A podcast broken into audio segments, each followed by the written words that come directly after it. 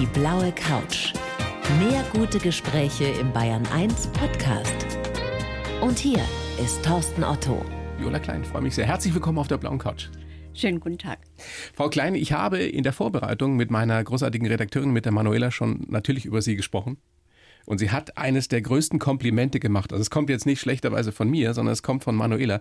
Es ist eine ihrer absoluten oder eines ihrer absoluten Lieblingsvorgespräche mit Ihnen gewesen. Ach, das war das schön. Zitat. Ja. Das ist aber schön, das freut mich. Ja. Wir hatten viel Spaß. Wir haben natürlich auch lustige Geschichten ausgetauscht. ja, aber nicht nur lustige, ne? ist ja ja nicht nur. Lustiges passiert in Ihrem Leben. Nee, Wir haben uns ja auch schon das eine oder andere Mal gesehen, deswegen weiß ich ja, was da schon alles passiert ist und was ich mich jetzt in der Vorbereitung wieder gefragt habe, woher nimmt die Frau diese Energie? Ja, also man sagt mir nach, die ist angeboren, ne? Und ja, böse Zungen behaupten, ich habe da so eine Duracell-Batterie eingebaut. Und wenn die leer ist, kommt eine neue. Der Vergleich mit dem Häschen würde mir jetzt nicht in den Kopf kommen.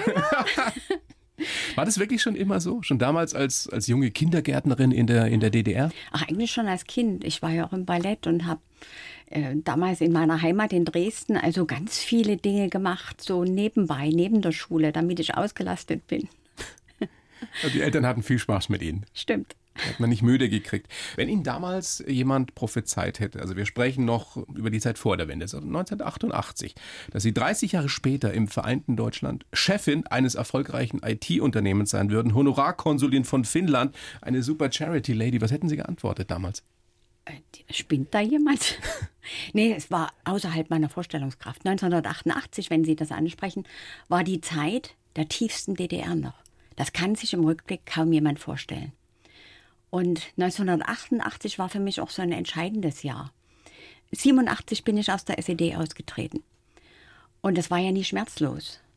Und damals als Leiterin eines Kindergartens gehörte man natürlich auch zu dem Vorzeigemenschen.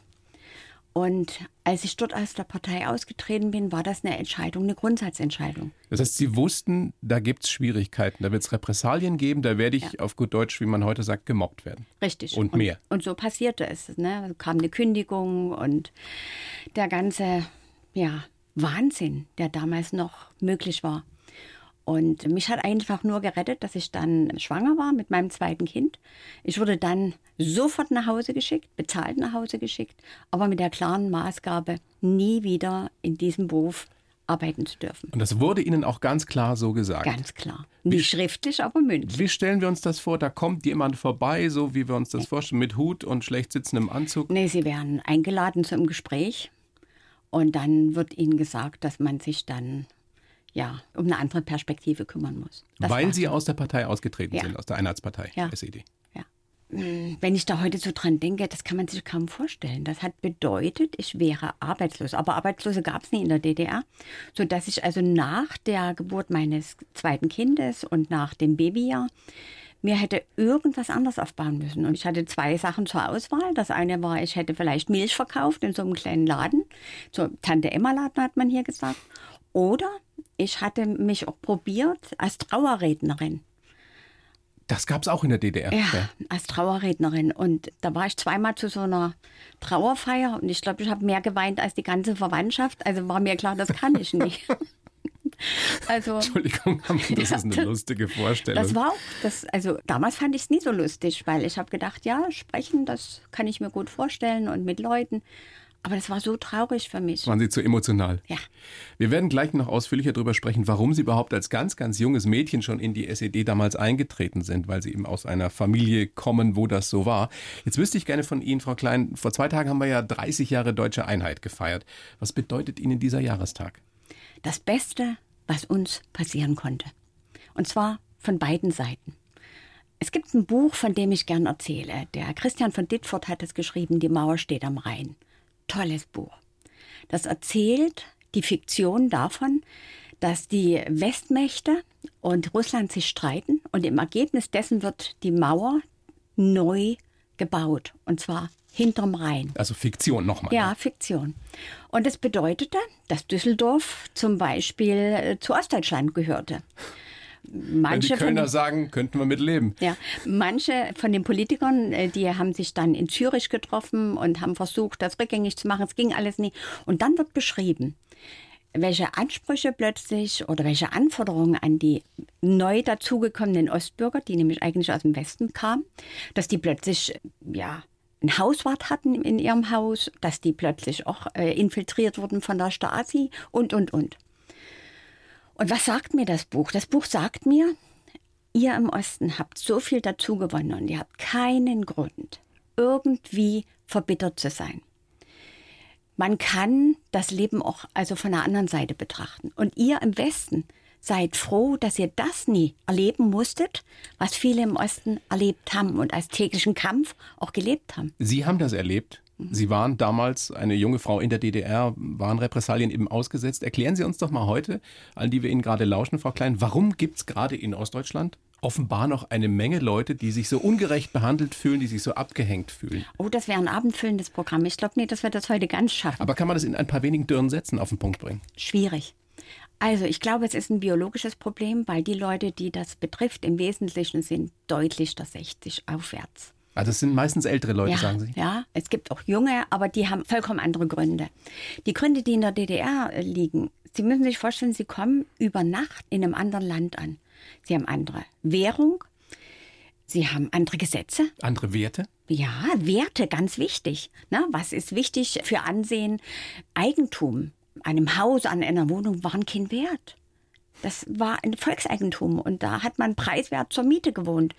Leute, die sich ein Haus gebaut haben, hat man gesagt, nee, ihr habt zu viel Geld oder sowas. Wozu braucht man denn ein War nicht Haus? wichtig. Und wahrscheinlich, mutmaße ich, gibt es auch viele Leute, äh, denen auf einmal gesagt wurde, dein Leben bis jetzt, all das, was du geleistet hast, ist nichts wert. Ist nichts wert und das ist nämlich falsch.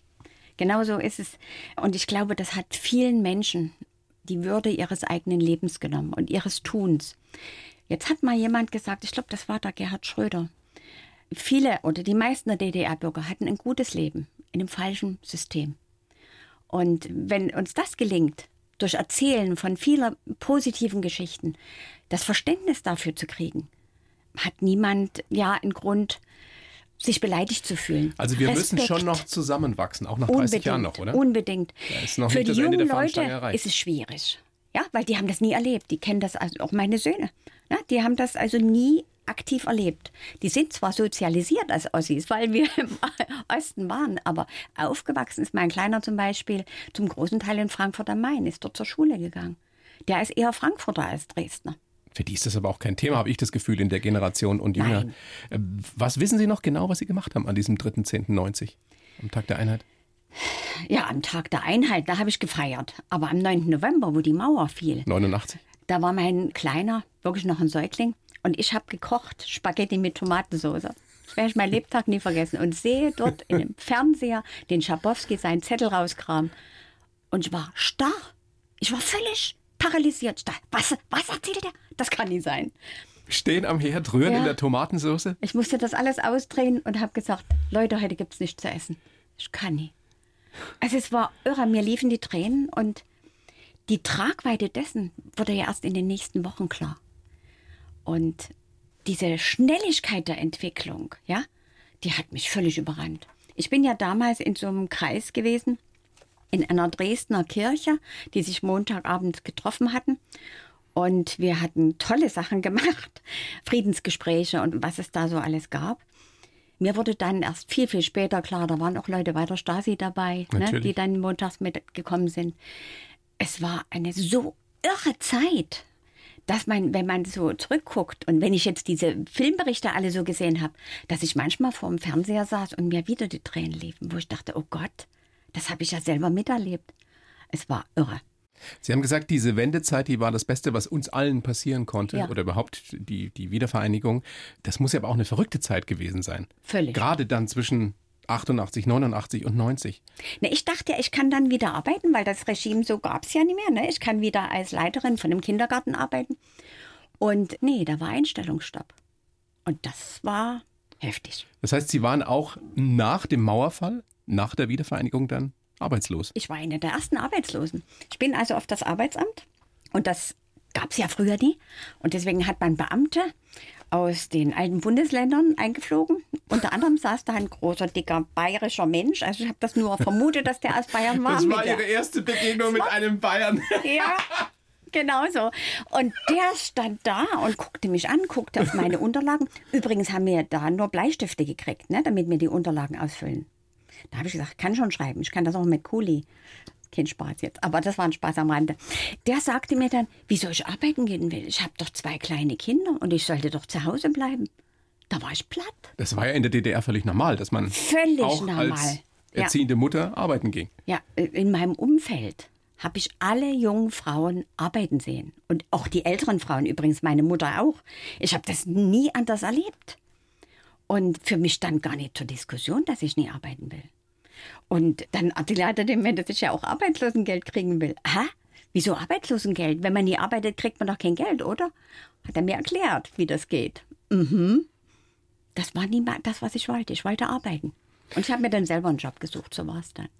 Waren Sie da eine Ausnahme oder ging das allen jungen Frauen und auch Männern damals so, ja. die Also in der wurde ja DDR sozialisiert waren? plötzlich auch zurückgefahren, viele Sozialleistungen. Ne, das, was jetzt mühsam auch in den alten Bundesländern aufgebaut wird, nämlich eine lückenlose Kinderbetreuung, war bei uns da. Und die wurde so nach und nach klein geschlagen.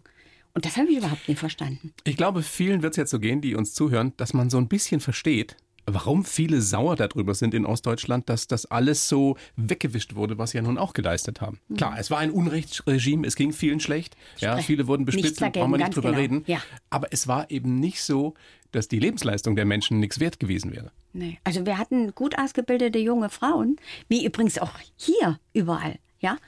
Und dass man dann was leisten will und arbeiten ja auch Freude macht. Man geht ja in einen Beruf, den man sich aussucht im Normalfall, ne? Und dann hat man Spaß am Tun. Und es kommt nicht, und das sollte man auch nie unterschätzen, die Frauen hatten im Osten ein anderes Selbstbewusstsein.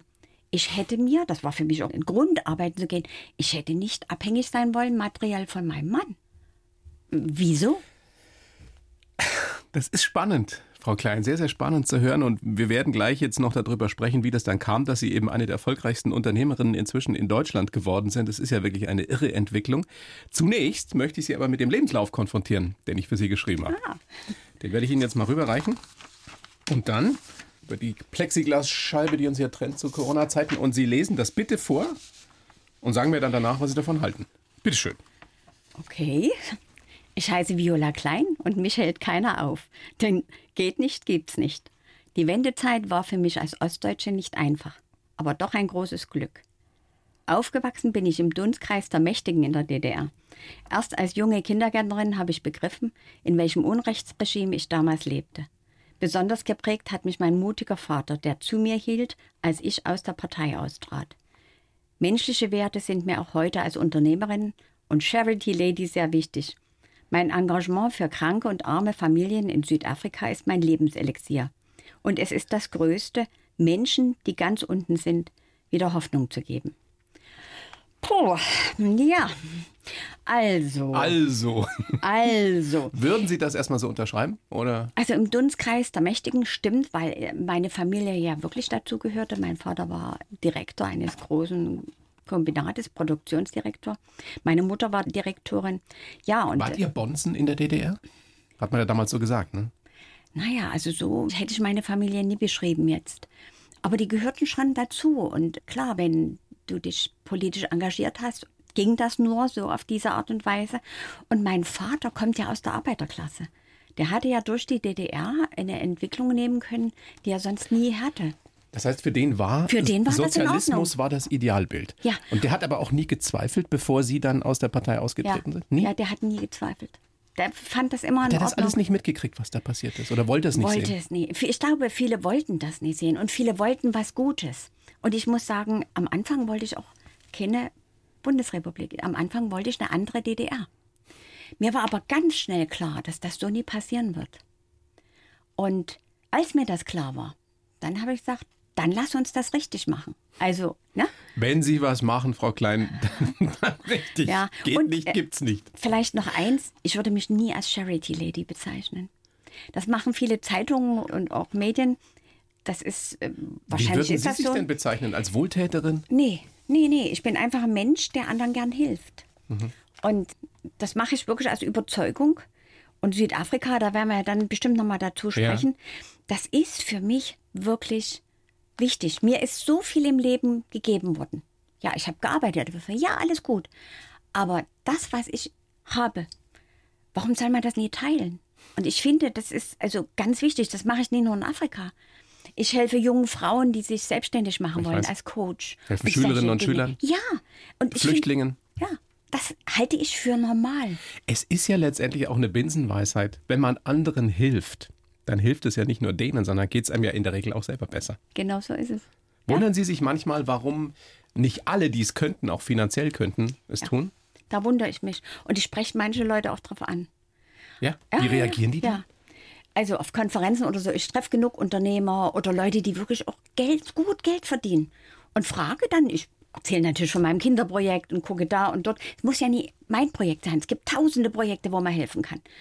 Und ich konfrontiere die dann damit. Ihre Stiftung ist die Hope Stiftung. Ja. Und da erzähle ich viel davon. Und bei dem ganzen jetzt, also bei dem äh, ganzen Corona-Thema jetzt, wo man zu Hause war im Homeoffice und irgendwelche Videokonferenzen gemacht hat und das Gejammer, das ging mir irgendwann mal auf den Geist. Ich sage, Leute, ich erzähle euch mal jetzt, wie es in Afrika aussieht. Dass dort Kinder verhungern. Wollt ihr sowas? Dass die Kinder an AIDS sterben, weil die Mütter infiziert Das waren. kommt dazu. Und solche Dinge, und da sage ich mir, nee, das kann es nie sein. Und jeder nur ein kleines Stück, wenn jeder nur ein kleines Stück vor seiner Haustür fegt, ist die Stadt sauber. Gibt es da Menschen, denen Sie begegnen, die sagen, ja, aber ich habe heute Ja, doch, doch. keine Zeit? Doch, doch, äh, gibt's. Es gibt aber auch ganz viele, die dann sagen, hast du eine Kontonummer?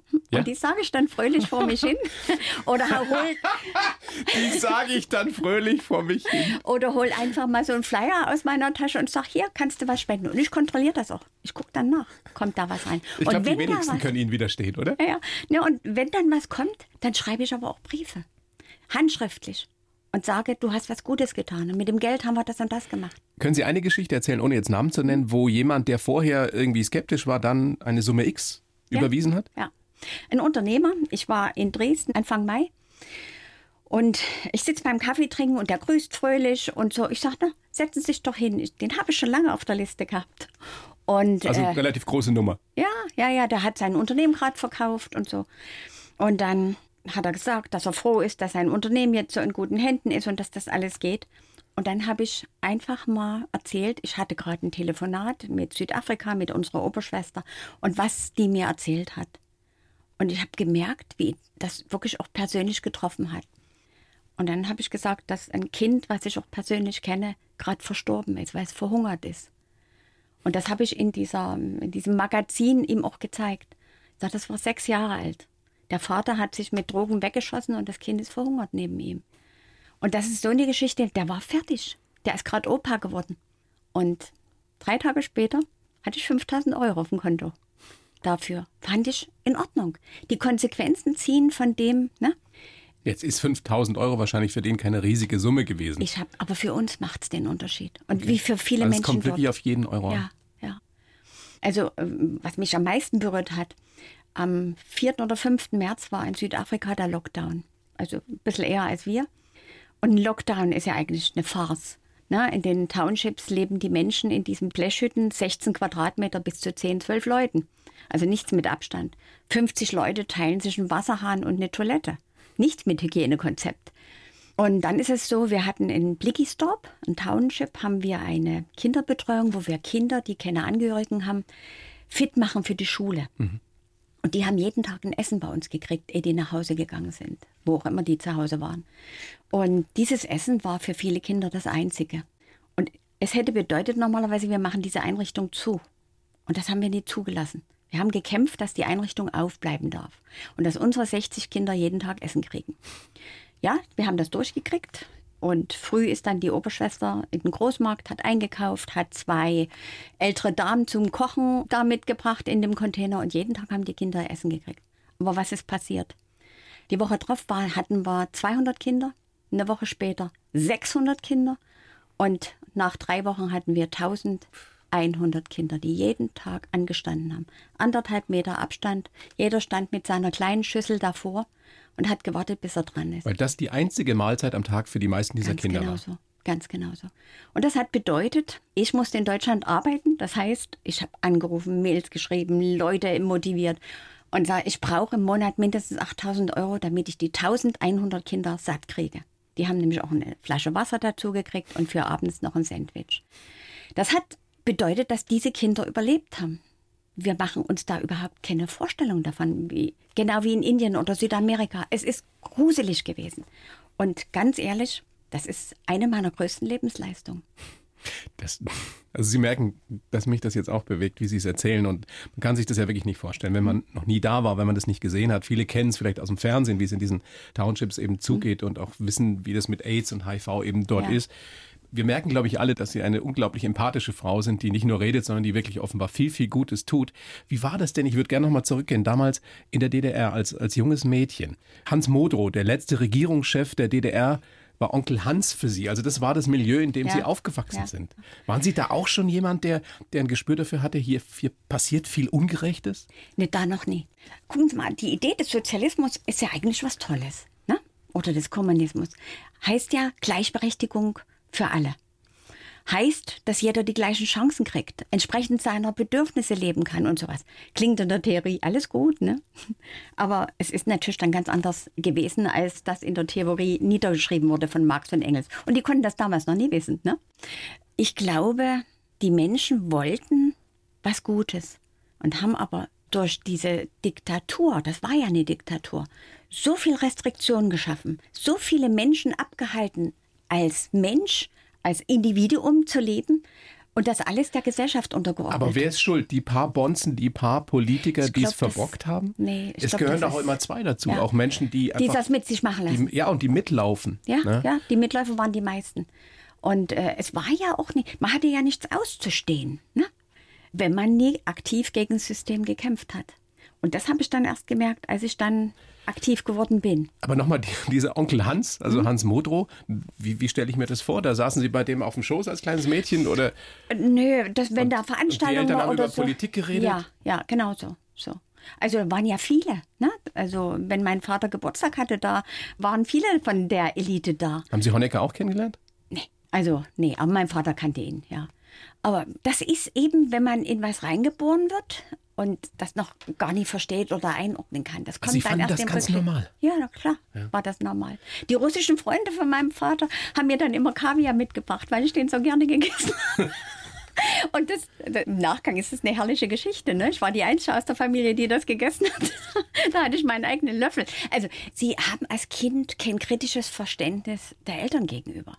Das hat sich bei mir auch relativ spät entwickelt. Da war ich schon weit über 20. Aber warum sind Sie mit 18 dann in die SED eingetreten? Das hätten Sie ja nicht gemusst, oder? Ja? Ja, natürlich. Das war auch völlig normal. Dass in der Familie, dass da, das gehört sich so. In, in, in München oder in Bayern sind viele in der Kirche gewesen und kein Mensch weiß warum, weil das gehört sich so. Hm? Viele sind dann erst viel später ausgetreten. Richtig, viele fangen erst spät an zu denken. Und eben, und dieses selbstständige Denken, das ist auch ein Prozess. Das ging bei Ihnen los, da waren Sie schon Kindergärtnerin. Ja. Weil die Eltern vieler Kinder Ihnen erzählt haben, dass eben nicht alles so, äh, so glänzt, Ja, ne, ich war dann aussieht. Leiterin von einem Kindergarten und zwar eine der jüngsten in der DDR. Wie alt waren Sie da? 22. So, Studium und die erste Gruppe. Ne? Und dann, immerhin waren das weit über 200 Kinder und 40 Leute Personal. Ne? Erzieherinnen, äh, Raumpflegerinnen, Küche. Bei uns wurde ja selber gekocht und sowas. Also das war schon eine verantwortungsvolle Position. Und da ich äh, eigentlich eine Wirtschaftsleiterin gehabt hätte, die aber nie da war, weil also Personalmangel, habe ich das in Union gemacht. Und beim Essengeld kassieren bin ich natürlich mit den Eltern ins Gespräch gekommen. Sie müssen sich vorstellen, ein Tag im Kindergarten hat 50 Ostpfennig gekostet. Da war Mittagessen dabei und Kaffee trinken. Ja. Und So viel dazu, Ja. dass da alles schlecht war. ah, das, war, das war irre. Und die Betreuung war super organisiert, weil es durften nur ausgebildete Kräfte mit den Kindern arbeiten.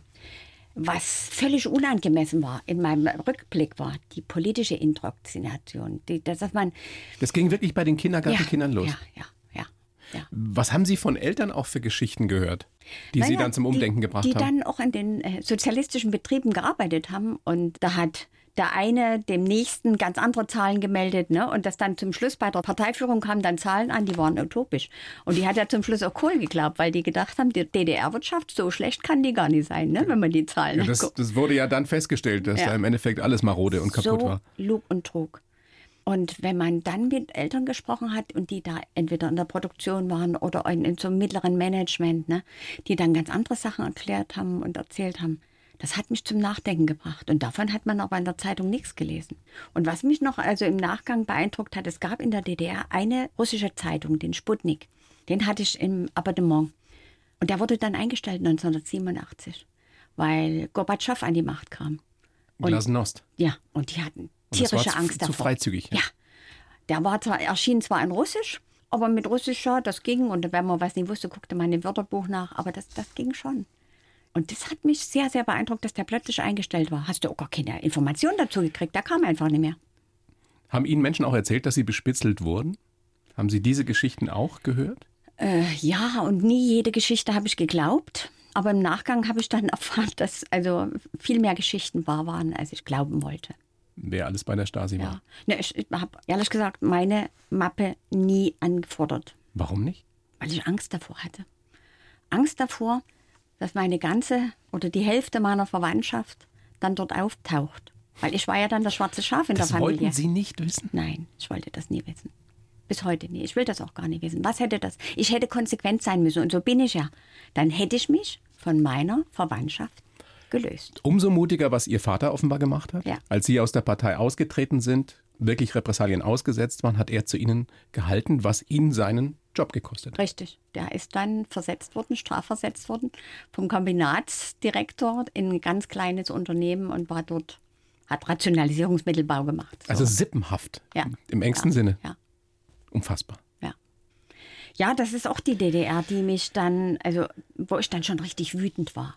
Wo ich gesagt habe, wie geht ihr mit euren Leuten um, die eigentlich was Positives machen wollen? Was haben Sie in dieser Zeit, gerade so in den Endzeiten der DDR und auch in der Wendezeit, für Ihr Leben gelernt, was Ihnen bis heute nützt? Wo Sie sagen, darauf möchte ich eigentlich nicht verzichten. Ah, ich habe viel gelernt in der Zeit. Also, sich nie darauf verlassen, dass man Hilfe kriegt, sondern selber sein Leben in die Hand nehmen. Erster Punkt, ganz wichtig. Der hat mir nach der Wende sehr geholfen. Sehr aufpassen, mit wem man welche Verbindung eingeht. Ganz wichtig. Menschenkenntnis. Ja. Und ähm, ich habe ja ähm, nebenbei noch als DJ gearbeitet. Das war also eine wirklich eine lustige Geschichte, Ergänzung zu meinem Leben. In der DDR noch? Ja, oder, oder? Ja. In der DDR noch. Ja, Was für Wochenende. Musik aufgelegt? Na, ganz unterschiedlich. Meistens große äh, Firmenpartys oder sowas alles. Ja, was lief da für Musik? Ja, offiziell nur 80 Prozent Ostmusik und 20 Prozent Westmusik. Also Karat, Pudis. Genau, in der Reihenfolge. Silly, Keimzeit, alles sowas. Aber eben auch Maffei, Lindenberg, die kann ich also von da. Das ist ja so ein kleiner Einschub, der muss jetzt gestattet sein. Lindenberg, Udo Lindenberg ist Trauzeuge, Ihr Trauzeuge oder ihr, der Ihres Der von Mannes? meinem Mann, ja. 2004 geheiratet. Ja. Und Harry Belafonte ist auch Trauzeuge gewesen. Der Ihr Trauzeuge. Zeuge. Ah ja, Den haben Sie über Hope, über Ihre Stiftung, über eine Nee, Gala den habe ich über meinen Mann kennengelernt. ja. Und das war ein Künstler von meinem Mann, ja. Ihr Leben, Frau Klein. Irre, ne? Nochmal, in der DDR als Tochter von Anführungsstrich Bonzen aufgewachsen mit SED-Parteibuch und irgendwann bist du, bist du eine erfolgreiche Unternehmerin im vereinten Deutschland und Harry Belafonte und Udo Lindenberg sind deine Trauzeugen. Zwicken sie sich manchmal noch? Ja, ja. Also gerade wenn ich mich mal vorbereite auf einen, einen Kongress oder ich soll eine Rede irgendwo halten, dann gucke ich, dass das auch mit den Zahlen alles so stimmt. Ne? Ich bin kein großer Zahlenmensch, ich muss mir das aufschreiben und nachgucken und damit man nicht Falsches erzählt. Ne? Und da ist schon, dass ich dann manchmal sage, äh, ja, irre. Aber sie waren auch immer mutig. Also 92 sind sie eingestiegen, damals bei Saxonia Systems, also bei dieser Firma, über die wir reden. Mit der Bildung habe ich angefangen. Saxonia Bildungsinstitut. Das war in Dresden mein erstes Unternehmen. Mein Geschäftspartner und ich, wir wollten Computeranwendungen den Leuten beibringen. So, Aber damals waren sie noch verheiratet mit ihrem ersten Mann, Ja. aber schon so halb Da war ich getrennt. Zwei kleine Kinder, Ja. keine Kohle. Alle haben gesagt, spinnst du, du kannst dich doch nicht selbstständig machen. richtig, ja. Und was macht Viola Klein? Sie macht's. ja. Warum? Na, weil ich die Vermutung hatte, da kann ich endlich das machen, was ich will. Und ich muss nie darauf warten, dass mir jemand sagt, du darfst das jetzt tun oder du musst das so und so tun. Ich kann das selber entscheiden. Das war mir viel wert. Problem war, mein Geschäftspartner, auch ein, eigentlich ein Berliner, der aber in Dresden war, an der TU Dresden und Informatiker, der hat zu mir gesagt, wenn wir das jetzt machen, dann müssen wir ähm, uns ein bisschen größer aufstellen. Wir brauchen noch ein neues Computerkabinett. Das sollte ich mitbringen, also 20.000 D-Mark. Das war eine, eine Riesengeschichte. Ich bin von Bank zu Bank gegangen und habe den Banken erzählt, was ich vorhabe, was ja eigentlich eine tolle Idee war. Ne? Zehn Jahre später hätten die mir alle Geld gegeben, aber damals... Ja, zwei Millionen hätten sie ihnen Ja. wahrscheinlich gegeben, aber halt nicht Ja. 20.000. Ja. So, und äh, war keine Chance. Und zum Schluss bin ich dann bei der Dresdner Bank gelandet und die Geschichte kommt immer gut. Weil da stand oben auf dem Formular Antragsteller und drunter stand Ehefrau. Und da habe ich den bloß gefragt, wie ich jetzt zu der Ehefrau komme, damit ich an die 20.000 D-Mark komme. ja, aber das konnte man ja auch nicht sagen. Also ich mache es kurz, ich habe nie Geld gekriegt von irgendeiner Bank. Und habe dann meine Oma gefragt und meine Oma hat mir 20.000 D-Mark gegeben und die hatte die aber nach einem Jahr schon wieder. Sonst gäbe es die erfolgreiche Unternehmerin heute nicht. Ja, Wahnsinn. Sie haben dann ähm, relativ schnell Erfolg gehabt, Geld verdient und haben 2001 die Hope Stiftung gegründet. Und da habt ihr euch am Anfang ausschließlich um Kinder und Familien gekümmert, die HIV infiziert waren oder AIDS-krank waren. Ja. Wie, wie kam damals, Sie haben ja gerade schon drüber gesprochen, warum Ihnen das heute so wichtig ist, aber wie kam die Idee ausgerechnet Südafrika? Also, gegründet hat die Stiftung der Pfarrer Stefan Hippler aus Südafrika. Und ähm, mein Geschäftspartner ist 2001 da runtergeflogen und hat Silvester heimlich geheiratet. Hat niemand gewusst. Und der Pfarrer, der den getraut hat, das ist der Stefan Hippler. Und der hat gesagt, nee, ihr müsst da nichts bezahlen, aber es wäre schön, wenn ihr euch das mal anguckt mit der Stiftung und sowas. Hier habe ich einen Flyer und den Flyer, der lag dann auf meinem Tisch und der lag dann erstmal. Ne, Das war 2002 und dann war die Flut, da hatte ich ganz andere Probleme. Und beim Aufräumen irgendwann, so kurz vor Weihnachten, fehlt mir dieser Flyer. Oh, dachte ich, den habe ich völlig vergessen. Und da habe ich den angerufen in Kapstadt und wir haben ad hoc eine Stunde zusammen gesprochen. Muss Drei ein toller Mann sein. ein ganz großartiger. Den, also den müssen Sie sich unbedingt mal einladen. Der ist großartig. Schon notiert. Tolle Sache. Und ja, und dann bin ich drei Wochen später da runtergeflogen für drei Tage mit meinem Mann. Und dann hat der natürlich mit uns das harte Programm gemacht. Durch die Townships, in die Klinik. Und damals war es ein großes, ein sehr großes Problem, dass gerade Säuglinge, junge Kinder ganz schnell gestorben sind. Es gibt bis heute noch keine Medikamente für Kinder. Die, wir brauchen also erfahrene Ärzte, die dann so Pi mal Daumen überlegen, wie man dem Kind helfen kann. Nochmal, diese Kinder kommen schon HIV-infiziert auf die Welt. durch ihre Mütter infiziert. Und die äh, Herausforderung war, damals gab es auch vom Staat noch keine Medikamente. Die gibt es erst seit 2004. Und das hat er euch gezeigt damals. Ja. Und das hat mich, das hat mir den Boden unter den Füßen weggezogen. Ich sehe mich heute noch in dem Hotel sitzen. Ich konnte von dem ganzen schönen Essen und dem schönen Wein nichts genießen. Ich habe so ein wahnsinnig schlechtes Gewissen gehabt. Weil wir Europäer sind zum großen Teil schuld daran, dass Afrika so schlecht dasteht. Und dieser Pfarrer, der Hope gegründet hat, der arbeitet da Tag für Tag und der wahrscheinlich das aushält, nachts. ja. Eben, wie, wie, wie geht das? Das, ähm, ich bin voller Bewunderung. Auch für die Mitarbeiter. Wir haben ja nur Mitarbeiter vor Ort. Ja? Nur. Das ist ganz bewusst. Die Menschen leben teilweise auch in den Townships. In einem Steinhaus inzwischen, weil die ja regelmäßiges Einkommen haben. Und da staune ich sowieso, wie man da äh, leben kann. Aber die leben anders und sind fröhlich dabei. Man braucht, und das hat er ja als Pfarrer, Gottvertrauen. Das Wort ist das Einzige, was ich auch verwende. Ähm, sie brauchen so viel innere Stärke. Und sie brauchen Vertrauen, dass das, was sie tun, für Menschen gut ist. Und da habe ich so viel von den Leuten dort unten gelernt. Das ist irre. Und da hat er jetzt natürlich eine, eine kongeniale Partnerin in ihn gefunden seit vielen Jahren. Es gibt seit 2006, glaube ich, die Hope Gala in Dresden, Ja. wo ihr einfach Geld sammelt. Ja, das, Das da benötigt wird. Und stimmt das? Äh, bis jetzt schon 1,7 Millionen Euro? Ja, nur durch die Gala. Nur durch diese Gala in Ja, Dresden, die, ja. die jedes Jahr stattfindet, dieses Jahr nicht. Dieses Wegen Jahr Corona. eine abgespeckte Variante. Es gibt ein Konzert Ja, in es der gibt ein Kreuzkirche. Konzert, ja, in der Kreuzkirche, wo wir dann auch ein bisschen Geld einnehmen, aber dadurch, dass das ja kaum wirtschaftlich zu organisieren, aber ich möchte das nie abreißen lassen. Und durch meine Arbeit seit März, ne, die ich da äh, mache jetzt, um äh, die Essenversorgung zu sichern, habe ich schon ganz, ganz viele motiviert, zu sagen, naja, wir spenden trotzdem oder wir sponsern da was oder wir schicken da was. Also, so dass wir das irgendwie Es, es wird auch hier in. München ein Charity-Dinner geben. Unbedingt am 29. Januar im Bayerischen Hof. Und da bin ich so froh, dass wir auch Künstler gefunden haben, den Julia Wendt aus Hamburg, den genialen Pianisten. Toller Pianist, ja. Ein toller Entertainer, auch. muss man sagen. Ja, ja, ja, Und die Veronika Ferres hat zugesagt. So dass wir einen Abend machen, der nie eine kulinarisch klasse wird, das ist man vom Bayerischen Hof ja auch nie anders gewöhnt, ne? sondern aber auch so spannend und interessant wird. Unser Pfarrer wird da sein, der ja Geschichten erzählen kann. Aber nochmal, das Wichtigste ist, dass da viel Geld für Das die Stiftung für die wichtig. Kinder und Ja. Familien in Ja. Südafrika zusammenkommt. Da freue ich mich wirklich drüber. Das machen wir in Berlin, in Dresden und in München. Und ich hoffe, dass ich damit das also kompensieren kann, den Ausfall der Gala. Ja, davon gehe ich aus. Ich hoffe, ich hoffe, dass ganz viele jetzt verstanden haben, worum es ihnen da geht und dass das wirklich alles. Ja, selbstlos ist es ja nicht, weil es geht einem ja besser, wenn man anderen hilft. Aber es ist für, für Menschen, die sich nicht selber helfen können. Und das Ja. ist eine ganz, ganz tolle Geschichte. Freue ich mich jedes Mal. Und wenn ich dann die großen Schecks sehe und wir den, also das Geld doch tatsächlich eins zu eins schicken können, ohne Abzug von irgendwelchen Organisationskosten. Das möchte ich mal sagen, nämlich eine Ausnahme. Und das dort unten angekommen ist und ich krieg die Nachricht, Geld ist angekommen. Da weiß ich, was damit passiert. Und das kann man im Internet nachlesen. Weil alles, wir veröffentlichen unseren Bericht im Internet, wir sind so transparent, dass man bei uns alles überprüfen kann. Wenn Sie in Südafrika sind, ich nehme an, dass Sie da häufiger waren in den letzten Jahren, wie sind denn die, die Reaktionen, wenn Sie mit den Menschen dann dort sprechen, denen Sie vielleicht sogar persönlich geholfen haben? Ja, also manchmal, äh, ich möchte nie die weiße Frau sein, die da kommt und segensreich da irgendwelche Sachen verteilt. Aber so sehen die Sie wahrscheinlich, oder? Ja, das äh, war für mich am Anfang ein großes Problem. Und in unserem Projekt wissen die, dass ich Projektmitarbeiterin bin, wie jeder andere, wie in einem Team. Und das Team ist nur erfolgreich, wenn alle gut sind.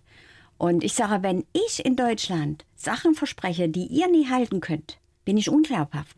Ihr seid meine Basis dafür, dass ich erfolgreich Geld einsammeln kann. So einfach.